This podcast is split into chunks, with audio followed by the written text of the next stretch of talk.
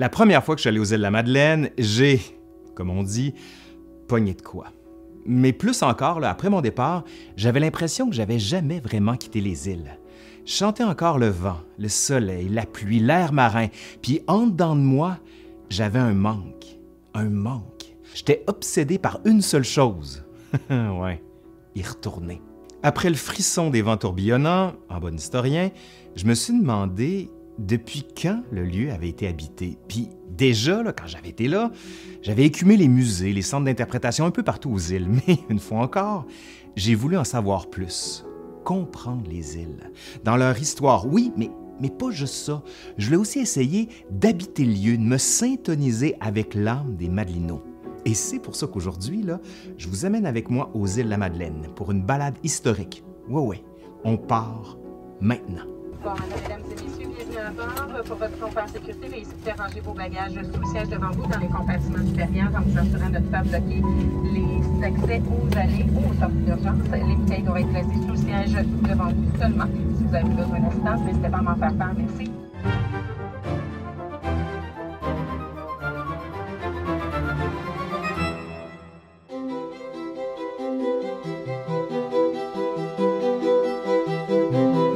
Déjà, avant de parler de l'histoire des îles de la Madeleine, faut parler du lieu physique des îles. Ben oui, on dit les îles, parce qu'il y en a une quinzaine. Et sur ces 15-là, il y en a seulement sept qui sont habitées.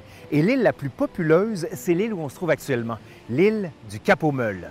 Les autres îles qui sont aujourd'hui reliées par la route sont l'île du Havre-Aubert, l'île du Havre-aux-Maisons, l'île de la Pointe-aux-Loups, la Grosse Île, l'île du Cap-aux-Meules et l'île de la Grande Entrée. Ajoutons encore des îles qu'on peut relier par bateau, le Roche aux Oiseaux, l'île du Cormor, l'île Brion et l'île d'Entrée, où vit encore une petite communauté que l'on peut aller visiter. D'ailleurs, j'y suis allé, c'est magnifique.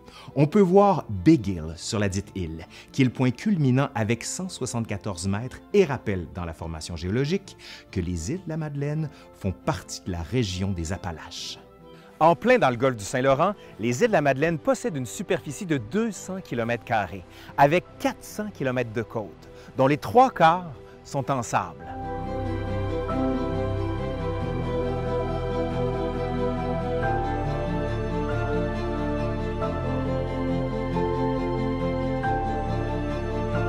D'après la Commission de la toponymie du Québec, les îles sont, et je cite, à 250 km de Gaspé, à 120 km de l'île du Prince-Édouard, à 90 km de l'île du Cap-Breton et à 150 km de Terre-Neuve. OK! Ça, ça veut donc dire que les îles de la Madeleine sont plus près des maritimes que du Québec. C'est donc pas étonnant que son commerce soit tourné vers elles, vers les maritimes. On peut bien sûr arriver par avion aux îles, mais aussi par bateau, en passant par l'île du Prince-Édouard, en prenant le traversier de Souris pour relier Cap-aux-Meules, pour une durée d'environ 5 heures en mer. La mer est partout, partout, partout autour de nous. Mais il y a aussi du vent. Un vent puissant, apaisant et d'autres fois même épeurant. Mais là, on est bien. Oui, oui, c'est un tout petit vent, une petite brise, comme on dit.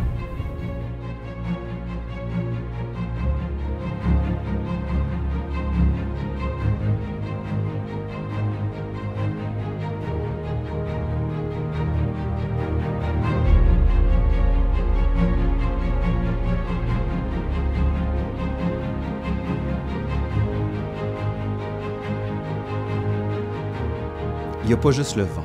Il y a aussi les paysages à couper le souffle, notamment les falaises de grès rouge qui parsèment la côte et qui tranchent avec le bleu profond de l'eau et le blanc de l'écume des vagues. Les dunes, les lagunes, les havres et les baies finissent de donner un aperçu de la riche diversité des îles et ne donnent envie que d'une seule chose, flâner en profitant du paysage. Et dans le cas présent, en apprendre un peu plus sur l'histoire des îles de la Madeleine. Bon, ici, je ne vais pas vous faire toute l'histoire des îles, ça serait trop long. Je me propose plutôt de vous brosser un tableau général du peuplement et des grands événements qui ont marqué l'histoire des îles. Pour celles et ceux qui voudront en savoir plus, il faut absolument consulter le livre de Jean-Charles Fortin et Paul Larocque, Histoire des îles de la Madeleine, paru en 2003.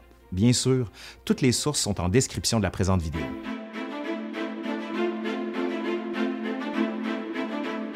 On peine à dater exactement le début de la présence autochtone sur les îles.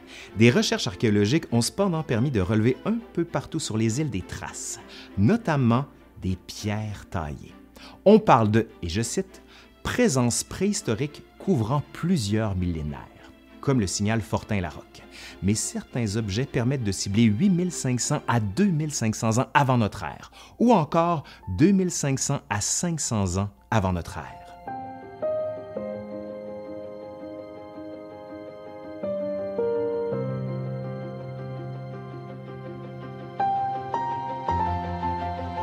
Mais ce qui est certain, c'est que les Autochtones venaient ici pour y pêcher le poisson, qui était foisonnant, mais aussi pour chasser le morse. On pense aussi que c'est un carrefour, un lieu où les nations autochtones se rassemblaient pour venir faire du commerce. On n'a cependant pas de preuve évidente d'une occupation permanente du territoire par les Autochtones, du moins pour l'instant.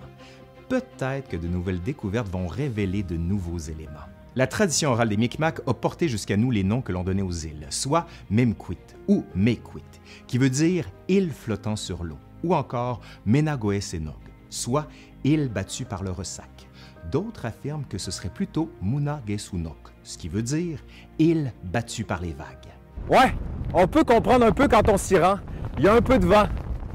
Juste un peu. Bon.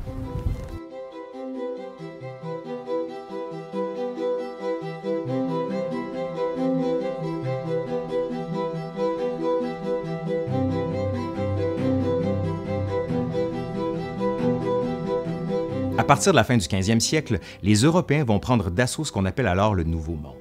Cependant, avant cette époque-là, les pêcheurs français, basques ou encore portugais se sont aventurés sur cette terre, comme les Vikings aussi, au 10e et 11e siècle. Pour ça, je vous réfère à la vidéo qu'on a fait sur le sujet.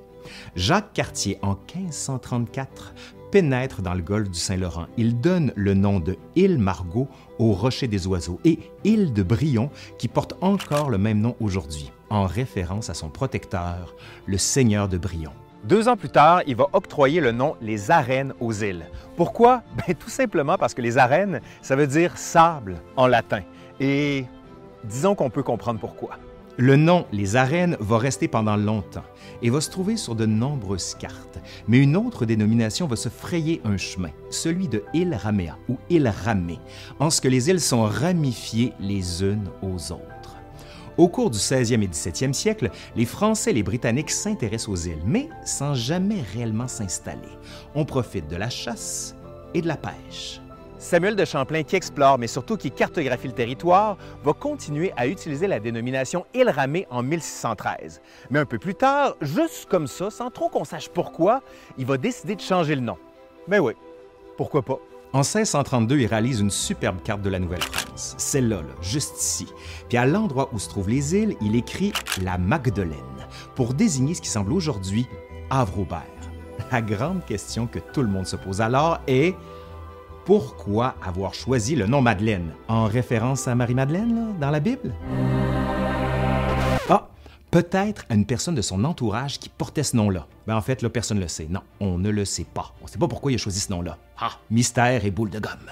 Mais ce qu'on sait, c'est que le nom va se répandre et en 1663, François Doublet, alors propriétaire des îles, va définitivement changer les noms de Arène, Brion et Ramée, qui continuent d'être utilisés pour celui de Île de la Madeleine, nom qui va lui rester jusqu'à aujourd'hui.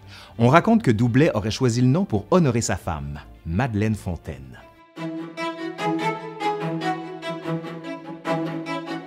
Au début du 17e siècle, on octroie le territoire des îles à différentes personnes. Le premier, Nicolas Denis, qui en fait l'acquisition en 1653. Les choses changent au début des années 1660. Le roi Louis XIV entend faire de la Nouvelle-France une province à part entière, comme une province française, et il veut développer l'activité économique ici. Et c'est ainsi qu'en 1663, un marchand de Honfleur du nom de François Doublet, oui, on en a déjà parlé, là, c'est celui qui officialise le nom des îles de la Madeleine, qui obtient le privilège de son exploitation. Il fait préparer deux navires qui partent avec 25 hommes. On veut coloniser, mais disons que ça va pas se passer comme prévu. Les gars qui devaient s'installer de manière permanente quittent les îles sans le dire à personne. C'est un échec. D'autres, comme la Compagnie des pêches sédentaires de l'Acadie, vont organiser des postes de pêche. Beaucoup partent de l'Acadie donc pour venir pêcher aux îles de la Madeleine. L'Acadie va être de plus en plus intéressée par les îles de la Madeleine et leur destin va bientôt être lié. En 1713, un événement crucial se déroule, le traité d'Utrecht, par lequel on cède l'Acadie et Terre-Neuve à l'Angleterre.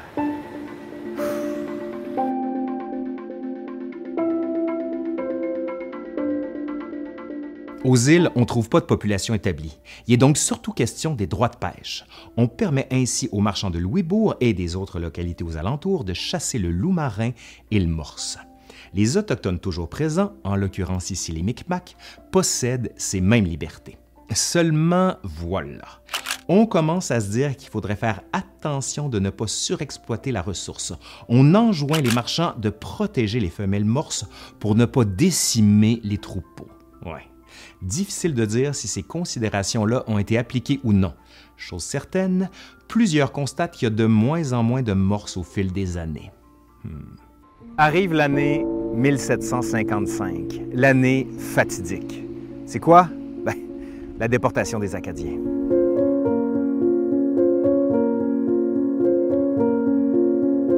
Bon, pour celles et ceux qui voudront en savoir plus, vous pouvez aller écouter la vidéo qu'on a fait sur le sujet. On revient aux îles.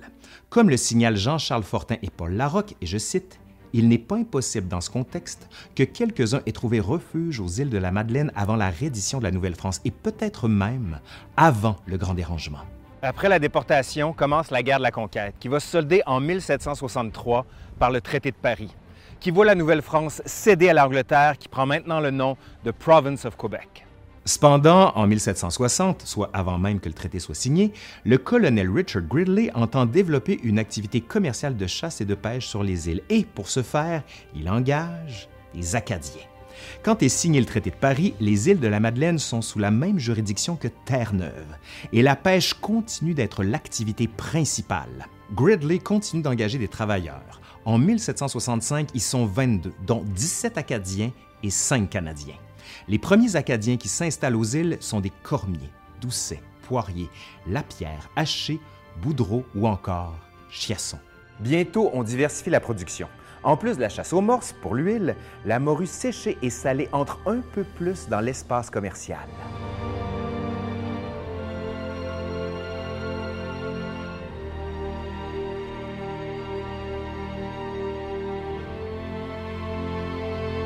En 1765, un arpenteur du nom de Samuel Holland dresse une carte des îles, ce qui permet de publiciter encore plus les possibilités d'exploitation commerciale, notamment, mais aussi celles d'installation permanente.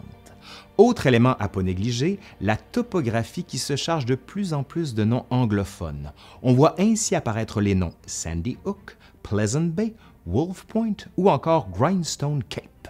Aujourd'hui, Cap aux Meules. Les Acadiens continuent pendant ce temps-là de s'établir, ou à tout le moins de fréquenter les îles. En 1767, ils sont 551, soit 40% de la population. La très grande majorité est installée sur l'actuelle île du Havre-Aubert. Pendant ce temps-là, sur le continent, les Britanniques ont une très grande partie de l'Amérique du Nord sous leur domination. Du côté des 13 colonies américaines, ça commence à s'agiter. En fait, là, ça va pas bien du tout. Il y en a qui commencent à parler de révolte, voire même d'indépendance des 13 colonies britanniques, qui va mener, on le sait, à la guerre d'indépendance des États-Unis d'Amérique. Et c'est ainsi qu'en 1774, on essaie de calmer un peu les choses avec l'Acte de Québec, par lequel on met en place la province de Québec, à laquelle les îles de la Madeleine sont maintenant rattachées. Et c'est pour ça, et c'est depuis ce temps-là, que les îles de la Madeleine font partie du Québec arrive la guerre d'indépendance américaine qui commence en 1776 pour se solder par la signature du traité de Paris, un autre, mais cette fois-ci en 1783. Pendant la guerre dans le golfe du Saint-Laurent, les Américains viennent régulièrement piller différents endroits où on pêche. Aux îles, les entrepôts de Gridley en font les frais. Même après la paix en 1783, les Américains ne se gênent pas pour venir aux îles pratiquer la pêche, mais surtout la chasse aux morses. On l'a déjà dit, plusieurs avaient signalé que le nombre de morses présents aux îles de la Madeleine commençait à réduire de manière dramatique. Les appels vont rester lettres mortes. Pire encore, la contrebande s'intensifie. Si bien qu'en 1799, on observe aux îles de la Madeleine le dernier morse. Après ça, il disparaît définitivement. Déjà, les pêcheurs et les chasseurs commencent à se tourner vers d'autres espèces. Mais pour éviter ce qu'on a déjà connu, on va commencer à octroyer des permis d'exploitation. En 1791, les îles accueillent aussi un contingent de Français qui fuient la Révolution française. On va expliquer pourquoi, là.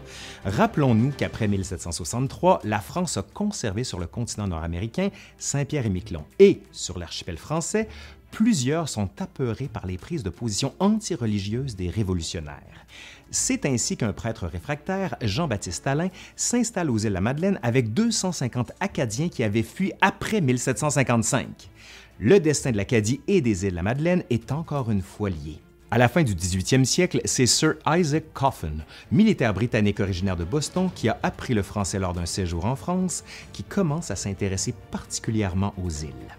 Pour service rendu pendant la guerre d'indépendance américaine, en l'occurrence ici être resté fidèle à la couronne britannique, on lui donne les îles afin, dira-t-il, ça c'est bien sûr Coffin qui parle, de mettre fin au commerce et au pillage des Américains.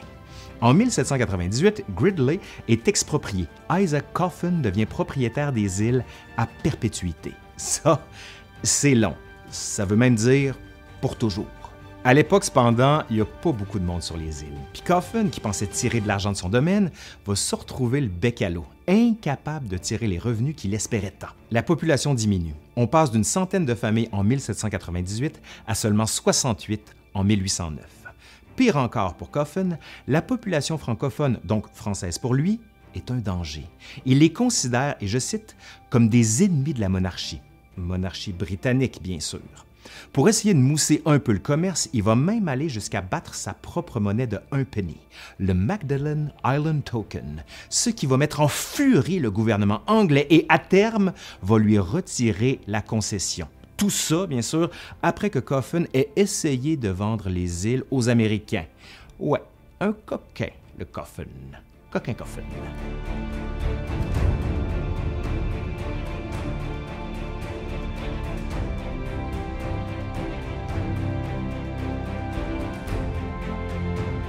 Le 19e siècle va amener l'Église catholique à s'implanter un peu plus aux îles, notamment à la suite de la visite de l'évêque de Québec, Monseigneur Plessis. Une grande chapelle est construite à Havre-Aubert en 1814. La ferveur de l'Église ne va pas trouver une population aussi dévote qu'elle l'aurait souhaité. Les historiens Jean-Charles Fortin et Paul Larocque relatent que, et je cite, la population des îles, dont la fidélité va d'abord aux chefs de famille et anciens, n'observe pas toujours avec empressement les préceptes de la foi. En effet, il n'est pas rare qu'on travaille le dimanche, même pendant la messe, ou encore qu'on se laisse aller à des pratiques dites immorales, comme la levée de coude ou encore le libertinage, du moins si on en croit les prêtres de l'époque. Ce qui occupe le plus les Madelinots, c'est bien sûr la pêche, celle de la morue en premier chef, mais aussi celle du hareng. On remarque aussi que commence à se développer une agriculture. On cultive le sol à l'aide de bêtes qui arrivent du continent. Le cheptel va bientôt permettre de produire de la viande. Reste que la population est pauvre, ou, pour le dire plus subtilement, les Madelinons sont, et je cite, pauvres sans paupérisme et indépendants sans orgueil, comme le signale l'arpenteur Bradley qui produit un rapport sur les îles en 1830. On ne peut pas parler d'agglomération véritablement. Les habitations sont dispersées ici et là. Et pour reprendre l'image qu'a utilisée beaucoup plus tard le frère Marie-Victorin, elles sont dispersées comme une volée de goélands au repos sur la plage. C'est beau quand même.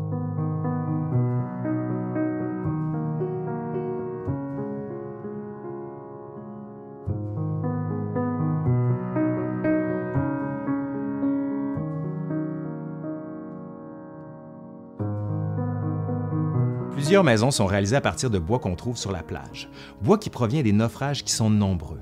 Ces naufrages-là s'expliquent en partie par le manque de balises pour aider les embarcations à bien négocier les contours des îles.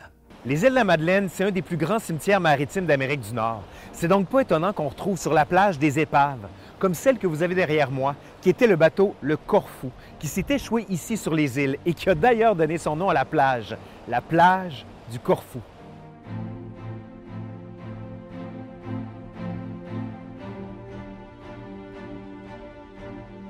En 1831, la population des îles monte à 1057 personnes. Nouveauté de l'époque, de plus en plus de familles anglophones s'établissent.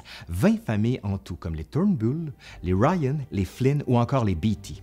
Irlandais et Écossais vont bientôt constituer de petites communautés, notamment à l'île d'entrée ou encore à la Grosse-Île. 50 ans plus tard, en 1871, la population est maintenant composée de 3172 habitants, une augmentation conséquente, mais qui est loin de l'augmentation que certaines régions du Québec connaissent, comme les cantons de l'Est ou encore le Saguenay. on remarque aussi des Madelinots qui s'exilent de plus en plus, notamment dans les années 1850. À la suite de différentes querelles, notamment liées aux taxes, certains partent en groupe et s'établissent sur la côte nord. Plusieurs villages sont d'ailleurs fondés par des Madelinots, que l'on pense à Blanc-Sablon en 1854, à Natashquan en 1855 ou encore à Havre-Saint-Pierre en 1857. La diaspora madelinienne s'étend aussi un peu partout dans la vallée du Saint-Laurent, notamment dans les centres urbains, où l'urbanisation s'accélère par la révolution industrielle, demandant une main-d'œuvre de plus en plus importante. Aux îles, la pêche au loup marin et à la morue continue d'être la base de l'activité commerciale. Mais étant au cœur d'un carrefour maritime, le golfe du Saint-Laurent, on voit des marins de tout horizon arriver ici pour pêcher.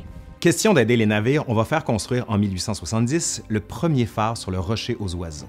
Cette première balise-là va pas empêcher de nombreux naufrages de continuer à se produire. Cependant, l'introduction progressive des navires à vapeur va faciliter la maniabilité des bateaux. Il y a deux types de pêche qu'on pratique à l'époque, celle qui se fait sur les côtes et celle dite hautière, qu'on pratique sur une goélette qui appartient à un marchand. Une fois qu'on a la morue sur le bateau, on l'éviscère, on la sale, on la met dans des barils pour éventuellement la sécher. Jean-Charles Fortin et Paul Larocque écrivent que, et je cite, en 1870, les Madelinots auraient capturé autour des îles près de 800 tonnes métriques de morue, 12 700 barils et 90 kilos de harengs, maquereaux, anguilles et flétans, ce qui aurait aussi permis de produire 180 tonnes d'huile de poisson. La fin du 19e siècle constitue un moment déterminant pour l'économie et la définition de l'identité des îles de la Madeleine. Une nouvelle ressource commence à être exploitée, le homard.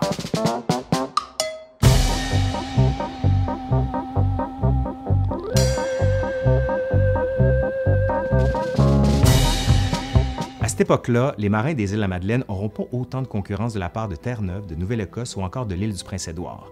L'économie de ces provinces-là change de manière marquée. L'exploitation de la pomme de terre ou encore de la forêt va devenir un poumon économique pour eux. Alors qu'aux îles de la Madeleine, on peut juste exploiter les espèces autour des côtes, soit la pêche. Les Madelinots vont abandonner la pêche à la morue. Plusieurs se spécialisent dans le homard, qui devient la source principale de revenus pour de nombreuses familles. On voit également des conserveries de homards s'établir. Selon le ministère de la Marine et des Pêcheries, en 1897, c'est 748 000 boîtes de chair de homard qui sont produites. Tout ça sans compter les homards qui ne sont pas destinés à cette industrie-là. Autant vous dire que ça roule à plein régime. Comme pour le mort 100 ans auparavant, on commence à se dire qu'il faut penser à la préservation de la ressource pour ne pas la surexploiter et éventuellement qu'elle disparaisse. Reste que la vie aux îles de la Madeleine n'est pas particulièrement facile. C'est une époque qui est marquée par de nombreuses épidémies, mais aussi par une forte mortalité infantile qui va toucher tout le monde. L'hygiène est souvent défaillante. On rapporte que, et je cite, les employés des conserveries jettent par les fenêtres les carcasses de homards, les têtes et les entrailles de poissons s'accumulent sur la plage et des douzaines de porcs fouillent dans cette masse nauséabonde. Les îles sont de plus en plus désenclavées avec un réseau de communication plus fiable. Le gouvernement fédéral fait installer le télégraphe par câble sous-marin en 1882. On fait également construire sur l'archipel quatre nouveaux phares entre 1870 et 1874. Malgré tout ça, le début du 20e siècle est plutôt synonyme de décroissance démographique. Ça, ça veut dire qu'il y a de plus en plus de Madelinots qui s'exilent, qui partent des îles pour aller s'établir ailleurs, renforçant un peu plus la diaspora madelinienne. Pour ceux qui restent, l'économie continue d'être centrée sur le homard. En 1905, on évalue la production à 400 000 kg de chair de homard en conserve. Une fois encore, le spectre de la surpêche revient, mais cette fois, le gouvernement canadien va établir des critères, notamment en fixant des districts et des saisons de pêche. L'industrie du hareng fumé et du maquereau se poursuivent également. Ce qui va marquer les îles, cependant, c'est les nouvelles infrastructures dont on va la doter. On va lui donner des routes convenables, mais aussi des ponts et des écoles. Reste que la population des îles de la Madeleine demeure pauvre. L'analphabétisme est important et l'insularité ne va pas aider les choses. Mais les gouvernements et les pouvoirs locaux essaient de stimuler l'économie. Arrive la Première Guerre mondiale, puis la crise économique des années 30 qui va aussi toucher les îles. La reprise va seulement se concrétiser avec l'effort de guerre de la Seconde Guerre mondiale et l'établissement progressif de la société de consommation dans les années 1950 on voit aussi se constituer un réseau de coopératives qui aident les habitants. Les liaisons par bateau sont de plus en plus régulières, ce qui permet de briser l'isolement, du moins quand la température le permet. Pour l'hiver, ben, c'est plus compliqué.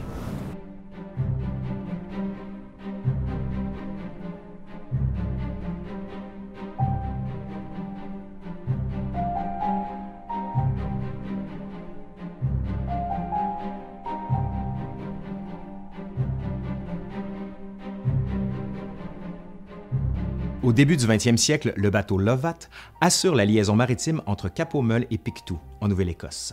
On apporte des marchandises, mais surtout, on voit arriver des touristes. Mais cependant, on est encore loin de l'affût qu'on connaît aujourd'hui. On n'en est qu'au début. Dans les années 1920, les îles peuvent aussi se targuer d'avoir une liaison aérienne avec, en 1927, la Transcontinental Airways. Mais il manque encore une piste en dur. On se contente alors d'improviser des pistes sur le sable. C'est en 1956 que l'aérogare de Havre-Maison voit enfin le jour. Pas mal mieux qu'une piste sur le sable, si vous voulez mon avis. Trois ans auparavant, en 1953, élément non négligeable, l'île a enfin un réseau électrique en bonne et due forme. Les patients de l'hôpital Notre-Dame de la Garde, érigé en 1937, ne sont pas mécontents de pouvoir enfin profiter des largesses de l'électricité. Dans les années 1960, le Bureau d'aménagement de l'Est du Québec va permettre aux îles de combler son retard sur le reste du continent et participer, avec les liaisons maritimes et aériennes, à la société de consommation. La télévision et la voiture font partie du paysage. D'ailleurs, pour accueillir ces véhicules, on se dote d'un nouveau traversier de type Row-Row, soit Rolling On, Rolling Off. On se rapproche toujours un peu plus du continent. Les allers-retours sont facilités et les Québécois ayant maintenant du temps et de l'argent pour voyager vont faire des îles la Madeleine une destination de choix. L'économie de l'archipel va en être durablement changée. À partir des années 1960, le tourisme est à l'honneur aux îles. On veut faire venir du monde, mais surtout développer un nouveau secteur économique. C'est cependant dans les années 70 que le mouvement prend enfin de l'ampleur. On compte alors environ 20 000 voyageurs par année, dont le quart arrive par avion. Les années 80-90 représentent un tournant. L'offre se diversifie et les îles se positionnent comme un lieu attractif avec d'immenses plages et du vent. Du bon vent pour faire notamment des sports comme de la planche à voile et bientôt du kitesurf, particulièrement populaire aujourd'hui. On retrouve aussi différentes manifestations comme le concours annuel de château de sable à Havre-Aubert, à ne pas manquer. L'offre touristique est de plus en plus diversifiée. On retrouve des hôtels, des motels, des auberges, des restaurants en tout genre. Bref, tout ce qu'il faut pour faire découvrir et apprécier les îles aux visiteurs. C'est pourquoi Tourisme de la Madeleine vous propose, si vous allez visiter les îles, de vous engager envers la destination et de participer à un tourisme responsable en vivant au rythme de l'archipel, en respectant la faune, la flore et les milieux naturels, en disposant de ses déchets de la bonne façon, en utilisant l'énergie et l'eau potable de manière responsable, en se stationnant et campant dans les endroits désignés, et en adoptant des pratiques sécuritaires lors d'activités nautiques et sur le bord des falaises. Aujourd'hui, on parle d'un tourisme responsable et durable. Il faut respecter les îles. Bon, on arrive à la fin de la vidéo. Vous aurez compris que l'histoire des îles est beaucoup plus riche que le petit aperçu que je vous ai donné aujourd'hui.